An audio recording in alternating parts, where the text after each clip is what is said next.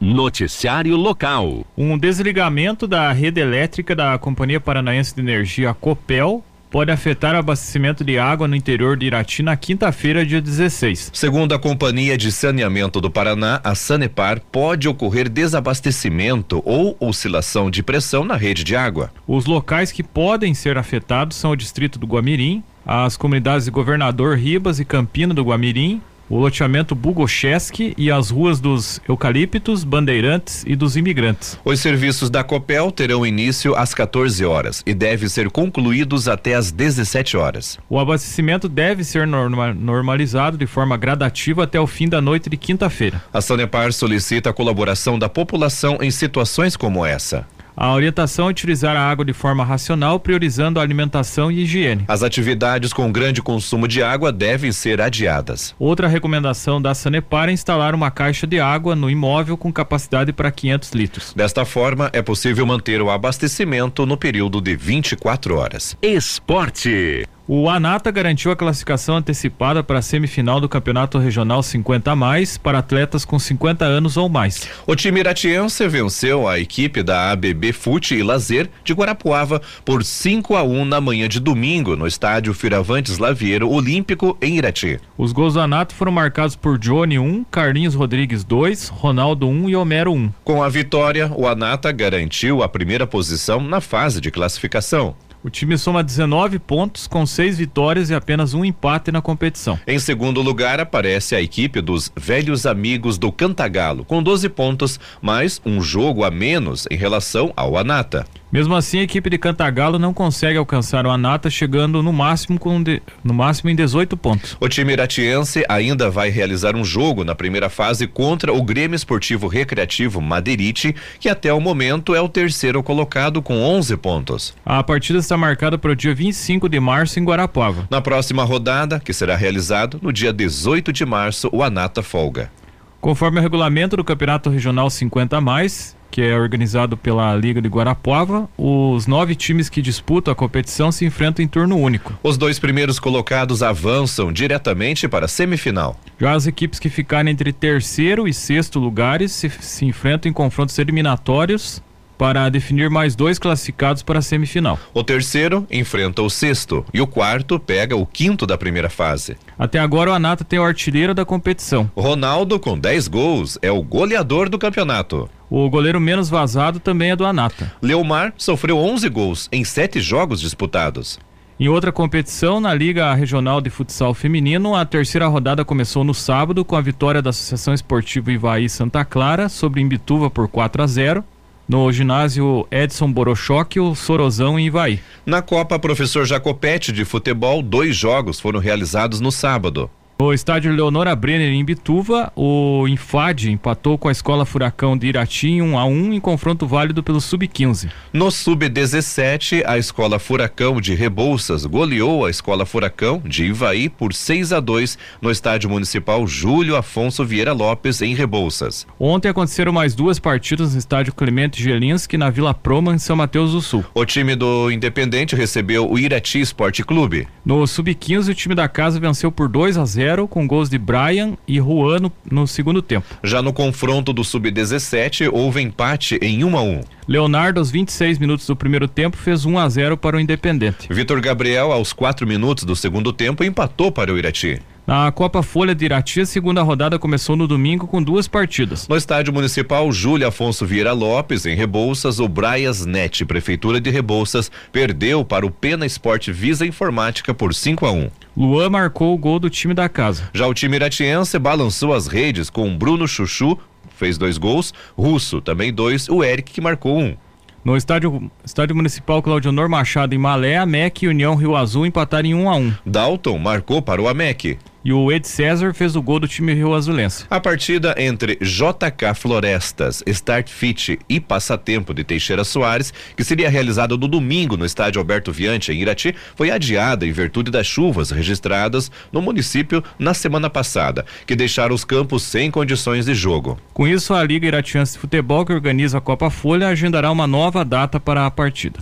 Noticiário local. A Prefeitura de Irati trabalha com uma rede de proteção e acolhimento às vítimas de violência doméstica e familiar. A Patrulha Maria da Penha, criada em 2019, realiza um trabalho contínuo junto às mulheres vítimas de violência. Atualmente no município, há aproximadamente 150 mulheres com medidas protetivas ativas. Abre aspas, houve casos de violência extrema em nosso município e não poderíamos ficar sem fazer nada. Então foi reforçado o trabalho já existente e formado uma rede de proteção e apoio às mulheres. Fecha aspas, destaca o prefeito Jorge Derble. De acordo com a Secretaria de Segurança Pública e Cidadania, quando a Patrulha Maria da Penha recebe uma denúncia de violência doméstica, imediatamente desloca até o endereço para averiguar e em seguida encaminhar a vítima para a rede de atendimento. Quando é requerida pela vítima, a equipe também realiza o trabalho de orientação quanto aos tipos de violência doméstica. As mulheres ainda recebem visitas domiciliares e são solicitadas a renovarem a medida protetiva. Elas também são orientadas no momento da instalação do aplicativo do botão do pânico da Polícia Militar, conforme determinação judicial. Abre aspas, é um serviço complexo, mas necessário. Infelizmente ainda registramos casos de violência contra a mulher.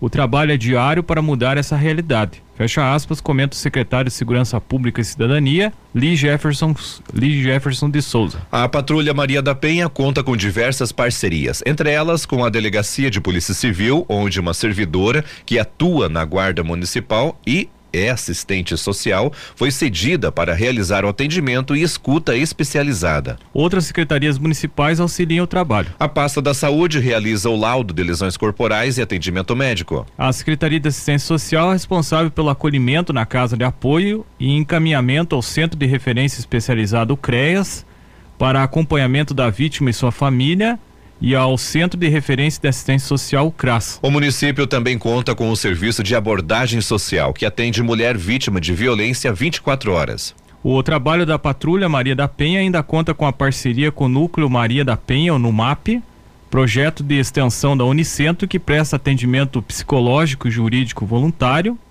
com a Ordem dos Advogados do, do, Brasil, a OAB, por meio da Comissão das Mulheres Advogadas. Neste caso, a vítima pode acionar um advogado voluntário para acompanhamento na delegacia. Outros órgãos parceiros são a Câmara Municipal, através da Procuradoria da Mulher, a Polícia Militar com o aplicativo Botão do Pânico, a Guarda Municipal e o Poder Judiciário com acesso ao sistema ProJude através de termo de cooperação. A equipe realiza também divulgação e panfletagem sobre a Lei 11.340 de 2006 e as atribuições da, eh, as atribuições da Patrulha Maria da Penha, quando solicitada em escolas municipais, estaduais e universidades, locais públicos e privados. Desde o início do trabalho da Patrulha Maria da Penha, a equipe observou que, por ser um serviço realizado por técnicos especializados, as mulheres se sentiram mais seguras. Abre aspas, percebemos aumento no registro de medidas protetivas, porém não significa aumento da violência, mas sim o trabalho desenvolvido pela Patrulha Maria da Penha, com o qual a vítima consegue procurar ajuda com confiança, fecha aspas, destaca a equipe. Além desse aparato do setor de segurança do município, as vítimas e suas famílias contam com acolhimento em uma casa de apoio, vinculada à Secretaria Municipal de Assistência Social. Abre aspas, o atendimento é exclusivo a mulheres que estão em risco por alguma situação de violência e tem como finalidade prestar apoio e proteção à mulher em sua integralidade. Fecha aspas, explica a secretária de Assistência Social, Síbel Dietrich. A equipe, através da análise das consequências sociais, culturais, educacionais e socioeconômicas que a violência doméstica trouxe para a vida da acolhida, elabora um plano de ação no qual constam as ações necessárias para que seja possível realizar um trabalho de resgate dos direitos que lhe foram retirados ou negados enquanto vivenciava situações de violência. Abre aspas. O trabalho tem como principal objetivo contribuir com a superação da situação de violência, por meio do resgate da autonomia e da inclusão da mulher ao mercado de trabalho e à, à sociedade de forma geral. Fecha aspas, acrescenta Síbel. A Casa de Apoio à Mulher em Situação de Violência tem capacidade máxima para acolher até 10 mulheres. Polícia. A Polícia Civil de Imbituva identificou o proprietário de um veículo palio que teria sido utilizado para a fuga de bandidos que explodiram a agência bancária do Itaú na madrugada da última quarta-feira, dia 8. Segundo o delegado Tiago Andrade, o veículo que foi encontrado em Porto Amazonas havia sido deixado em uma oficina. Em seu depoimento, o proprietário disse que não sabia como o carro foi parar nas mãos dos bandidos. Essa pessoa foi intimada a comparecer na delegacia, mas informalmente já falou que esse veículo foi deixado em uma oficina. Ele não sabe como esse veículo foi parar na mão de criminosos. Então agora, o próximo passo é identificar esse proprietário da oficina e perguntar como esse veículo né, foi parar na mão de criminosos. É um trabalho bem demorado, na verdade, agora, trabalho que depende também da parte pericial da Polícia Civil e da Polícia Científica, que fizeram, né, efetivamente as vistorias nesses carros, nesse carro, né, o único veículo apreendido até agora. O veículo passou pelas análises da polícia científica e pela papiloscopia para verificar se há impressões digitais dos envolvidos. Posteriormente será feita a identificação facial como técnica de investigação. No dia da explosão, foi feita uma vistoria na estrutura do prédio da agência. O delegado informou a Najuá que nenhum laudo foi divulgado até agora. Nossa reportagem foi autorizada a entrar na agência e constatou que houve destruição da área dos caixas eletrônicos e danos em outros setores. Porém, não fomos liberados para registrar imagens da área interna. O gerente Lucas Canson confirmou que os bandidos explodiram apenas um caixa eletrônico, dispensador de cheques, e que eles não possuíam dinheiro, o que foi constatado logo depois pela empresa que faz o recolhimento dos valores da agência. A explosão danificou outros dois caixas que ficam ao lado, segundo o gerente. Os bandidos, eles fizeram a explosão num caixa eletrônico, é, só que não houve nenhum furto numerário. Né? Tentaram adentrar na agência, mas sem êxito ali na, na questão de, de, de furtos numerários, na tesouraria nem nada não, não ocorreu. Então o grande prejuízo aqui foi o, o estrutural. Né? É, desse, de, com o passar desses dias, é, as áreas de patrimônio, áreas de segurança do banco já estão agilizando aí é, a limpeza, né? Nesta semana, o engenheiro deve fazer uma vistoria no prédio para verificar se houve algum dano estrutural maior em alguma viga ou outro espaço. A expectativa de Lucas é de que no início de abril a agência seja reaberta. Entretanto, o gerente não sabe se haverá possibilidade de reabrir os caixas eletrônicos. Para início do mês que vem ali, talvez a gente já consiga reabrir a agência, não sei se com caixas eletrônicos, mas para normalizar o atendimento, né? Porque a gente sabe que o comércio depende disso, muitas pessoas dependem disso, dependem de vir aqui no banco, né? É, receber, a gente tem muita folha de pagamento de aposentados, né? Então a gente é importante ali para a cidade, né? Além dos caixas eletrônicos, outros setores foram afetados, o Bank Office, a área de arquivos e houve um dano grande em uma estrutura de concreto da parede. Na parte da gerência, apenas alguns vidros foram quebrados. Para dizer assim, a questão de, de, danos reais ali, a gente tem que aguardar essa chegada do engenheiro ali para ver a questão estrutural ali como que ficou, né? Pelo que a gente observa aqui, é uma questão mais ali no hall de atendimento mesmo ali que ficou mais prejudicado, né? Alguns clientes que fizeram depósitos nos caixas eletrônicos ficaram preocupados com a possibilidade de perder os recursos. Porém, o gerente diz que nenhum deles foi prejudicado. É, muitos clientes ali estavam preocupados que fizeram depósitos em caixa eletrônico ali no dia anterior, ali à noite ao ocorrido, mas tudo isso aí foi resolvido e o dinheiro está na conta de todo mundo, então nessa parte ninguém foi prejudicado. Foi realmente ali a questão do, do transtorno, né, da gente não poder ter o atendimento e dessa questão, né, do, do, dos caixas eletrônicos, mas que a gente vai tentar resolver o mais rápido possível. Né? Os bandidos tentaram arrombar todos os caixas eletrônicos, mas só conseguiram ter acesso ao dispensador de cheques que estava sem dinheiro. Lucas explica por que os bandidos não conseguiram arrombar os, os outros equipamentos que continham dinheiro tem um, um, sistema de segurança nos caixas eletrônicos que sai dinheiro, que se você vai tentar colocar qualquer coisa ali na boca onde sai o dinheiro, ele vem uma placa de metal ali que não deixa você enfiar nada, né? E eu não sou especialista nessa parte de segurança, mas pelo que eu, que eu vi ali, pelo que eu entendo, nesse caixa eletrônico eles conseguiram fazer um buraco nele ali no dispensador de cheque para colocar os dinamites, né? Mas é, como eu falei, né, só prejudicou os outros caixas eletrônicos, eles não estão funcionando, mas é mais pelo impacto mesmo, a explosão mesmo foi somente um caixa eletrônico. Né? É, sim, havia dinheiro nos outros. Né? Havia dinheiro tanto de depósito de clientes quanto no próprio caixa eletrônico, né? Mas é o sistema de segurança ali dos cofres, todo caixa eletrônico ele tem um cofre, né? Então ele é tão difícil de arrombar quanto um cofre normal, né? O gerente comenta que o banco também conta com um sistema de segurança que emite fumaça quando há qualquer dano na agência, o que pode ter inibido a ação dos bandidos nos demais caixas. Quando notaram que, que houve explosão, veio fumaça branca na agência ali para diminuir a visibilidade deles, né? Então acho que isso também auxiliou, né? Mas o, o, o, grande dano ali, realmente, como eu falei, foi estrutural ali, não teve furo numerário, nem de folhas de cheque, nem impacto direto a, a, a dinheiro que os clientes depositaram em caixa eletrônica.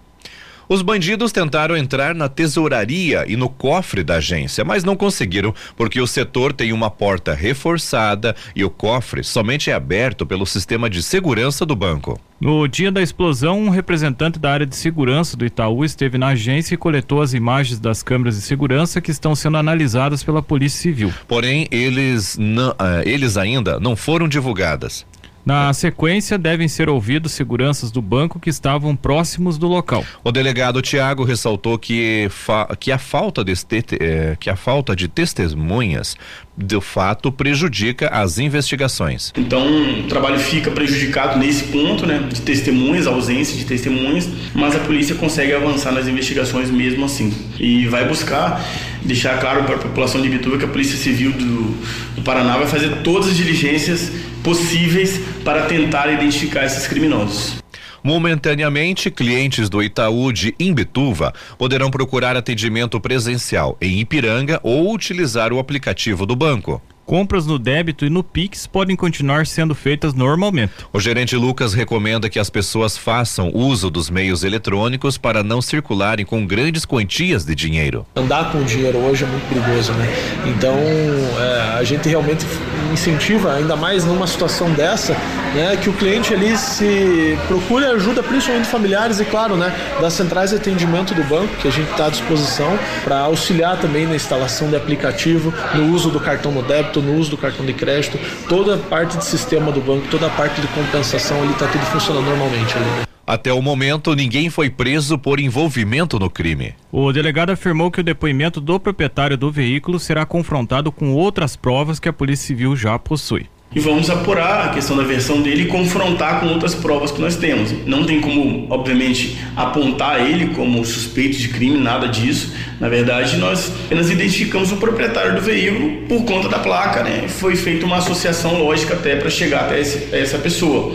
Mas não há que se falar aqui em algum tipo de é, indução à investigação para esse cidadão, porque na verdade nós não temos ainda sequer o número de suspeitos envolvidos nesse crime, né? Estamos fazendo ainda toda a análise, é minuciosa, como eu falei, é um trabalho demorado, é um trabalho que vai demandar muito tempo, até porque nós temos inicialmente 30 dias para encerrar essas investigações, né? Uma vez que não tem ninguém preso ainda.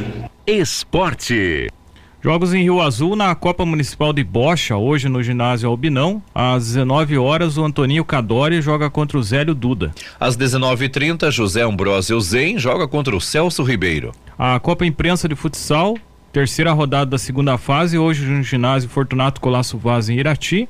Às 20 horas, o time do Tóquio enfrenta o Nacional Oba Pizza. Às 21 horas, o Parceria joga contra o CAT Artevidros. A Liga Regional de Futsal Feminino, terceira rodada, hoje no ginásio Fortunato Colasso Vaz. É um jogo que antecipa, ou vai ser antes desses dois do masculino aí da Copa Imprensa. Então, às 19 horas hoje tem Irati e Fernandes Pinheiro. Copa Professor Jacopete de Futebol, quarta rodada hoje, pelo Sub-15, no Estádio Municipal Orestes Palu, em Rio Azul. 19h30, a Escola Furacão de Rio Azul joga contra a Escola Furacão de Irati. E lá em Rio Azul tem iluminação no estádio, então por isso que vai ser à noite. Hoje é algum. É, poucos estádios aqui na região que tem iluminação, lá em Rio Azul tem, então o pessoal joga à noite hoje lá. Já pelo Campeonato Carioca, semifinal, jogo de ida ontem. Flamengo e Vasco ficaram. É, o Flamengo, né? Venceu o clássico com o Vasco, né, Zô? Isso, foi 3 a 2 e agora o Flamengo tem a vantagem do empate no jogo de volta. Como o Vasco teve melhor campanha na primeira fase, ele joga por, teoricamente, dois resultados iguais. Então, se o Vasco ganhar de 1 a 0 no jogo de volta, se classifica o Vasco. Esse do, do Paulista nós podemos pular aqui, né, Zubi? Nem precisamos fazer esse resultado aqui, né? Porque falar que o São Paulo foi derrotado ontem nos pênaltis, né? Campeonato Paulista, quartas de final, partida única. Ontem, São Paulo e Água Santa, eles ficaram no empate durante o jogo normal em 0 a 0 Como tinha que ter um vencedor, foi para os pênaltis. O Água Santa se classificou vencer por 6 a 5 foram batidos, deixa eu me lembrar aqui, sete pênaltis de cada time. Empatou no, na primeira série ali em 4 a 4 um, um jogador de cada time errou. E depois na sétima cobrança o Água Santa se classificou. E agora na semifinal o Água Santa pega o Bragantino. Já o Palmeiras enfrenta o Ituano. Teve um detalhe ontem, Juarez, uma situação curiosa. Primeira vez que o São Paulo jogou como mandante no estádio do Palmeiras, o Allianz Parque é porque o Morumbi estava cedido para um show da banda Coldplay e choveu horrores ontem em São Paulo. E teve até pessoal aqui da região, teve uma menina de, de Pitanga que estava no show lá no Morumbi, mandou alguns vídeos lá num grupo que a gente participa de palmeirenses aqui da região e tava cheio de água lá no estádio do Morumbi. E daí o pessoal jogou no estádio do Palmeiras, que o estádio é com aquela grama sintética. E teve alguns jogadores do São Paulo, inclusive, que se machucaram durante o jogo, inclusive o argentino Galopo, que teve uma, uma lesão mais grave e saiu no primeiro tempo ainda contundido. Vamos falar agora da Copa do Brasil, a segunda fase, os jogos únicos. Hoje tem às 20 horas o Maringá que joga contra o Marcílio Dias. O Coritiba, que foi eliminado do Paranaense, agora busca a recuperação na Copa do Brasil. O Coxa recebe hoje o Criciúma também 20 horas. 21 e 30 o América Mineiro joga contra o Água o Santa Cruz. Nossa, eu tô com Água Santa. 21 e 30 América Mineiro e Santa Cruz. A Liga dos Campeões da Europa, oitavas e final, jogos de volta. Hoje, 17 horas, o Porto de Portugal recebe a Inter de Milão da Itália. Lembrando que no jogo de ida, o, a Inter de Milão venceu por 1 a 0. O outro jogo de hoje é Manchester City da Inglaterra enfrenta o Red Bull Leipzig da Alemanha. A partida de ida deu empate em 1 a 1. Nesse momento vamos a Curitiba conversar com a Miriam Rocha, direto da Agência Estadual de Notícias. O destaque de hoje: Missão Internacional. Potenciais do Paraná são apresentados à farmacêutica coreana. Conta pra gente, Miriam. Bom, olha, Juarez, a missão internacional liderada pelo governador Carlos Massa Ratinho Júnior chegou à Coreia do Sul. Ontem a comitiva se reuniu lá em Seul com a diretoria do grupo Green Cross, uma das principais corporações farmacêuticas coreanas que produz testes, medicamentos, vacinas e outros equipamentos e insumos para as áreas de saúde e laboratorial. Com quase 60 anos de atuação, essa companhia ela tem interesse em entrar no mercado nacional através de parcerias com empresas brasileiras para a implantação de uma planta de fabricação de testes diagnósticos e também de medicamentos genéricos. Segundo o governador, o Paraná, que conta com importantes polos farmacêuticos instalados nas regiões Oeste e Norte, reúne todas as condições para se tornar o hub da Green Cross aqui no país. Entre os produtos fabricados pela Green Cross estão testes para Covid-19, gripe e chikungunya. A companhia também foi a primeira a desenvolver uma vacina contra a febre hemorrágica e o segundo imunizante do mundo contra a varicela. Além disso, a empresa também fabrica medicamentos para doenças raras, como é o caso da hemofilia. O grupo, que foi criado em 1967, ele conta atualmente com oito empresas e responde por 80% do mercado de plasma e por 50% das vacinas contra a gripe fornecidas na Coreia do Sul. Portanto, a missão internacional do Paraná apresentando aí os potenciais do nosso estado à indústria farmacêutica coreana. Era esta a informação que eu tinha para hoje, meu amigo. Um grande abraço a vocês. Até amanhã, se Deus quiser. Obrigado, Miriam Rocha, direto de Curitiba. Noticiário Geral. O ministro Dias Toffoli do Supremo Tribunal Federal, STF, entendeu que são válidas as provas usadas pelo Ministério Público em processos contra o ex-diretor da Assembleia Legislativa do Paraná, Abib Miguel, o Bibinho, no caso que ficou conhecido como Diários Secretos esquema de desvio de recursos públicos revelado pela RPC e pela Gazeta do Povo. A investigação jornalística, publicada em uma série de reportagens, mostrou que funcionários fantasmas eram contratados através de diários avulsos da Assembleia, o que provocou um prejuízo de 250 milhões de reais ao erário.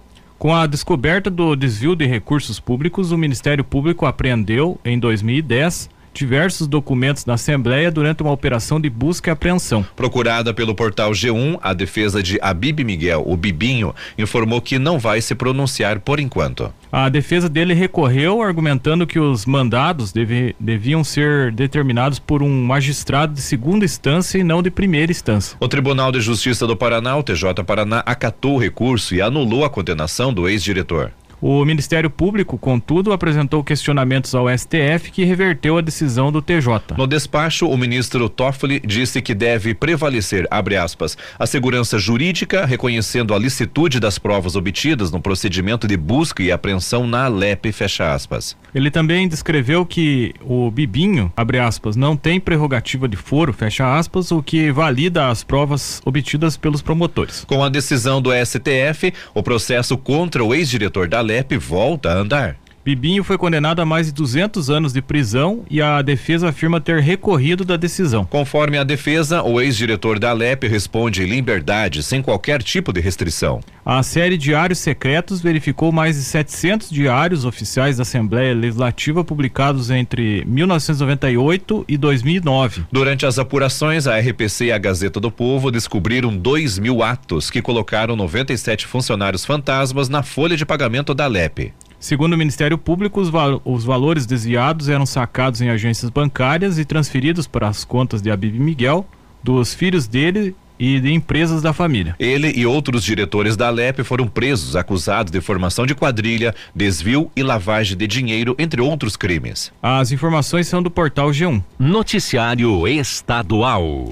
O trecho da BR-376 em Guaratuba, no litoral do Paraná, foi reaberto por volta das 22 horas de ontem, após ficar interditado por cerca de seis horas. A informação é da Artérias Litoral Sul, concessionária responsável pelo trecho. De acordo com a empresa, a melhora nas condições do tempo permitiu a reabertura da rodovia. A decisão foi tomada em conjunto com a Polícia Rodoviária Federal, a PRF. As interdições têm sido recorrentes na região onde um deslizamento matou duas pessoas no ano passado. A interdição registrada a partir do início da tarde de ontem foi a segunda na BR-376 em menos de 24 horas. Na primeira, também por segurança, a estrada ficou fechada por 14 horas, entre a noite de domingo e a manhã de ontem. A BR-376 foi bloqueada pela primeira vez ainda em 27 de novembro do ano passado quando uma barreira deslizou e atingiu 16 veículos. Foram 10 dias de interdição até a liberação de duas faixas da BR 376. No fim do ano passado, em 20 de dezembro, no quilômetro 669, voltou a ser a, totalmente fechado para trânsito por conta das chuvas. À época, o acumulado de água passou dos 50 milímetros em 24 horas. Agora, em 2023,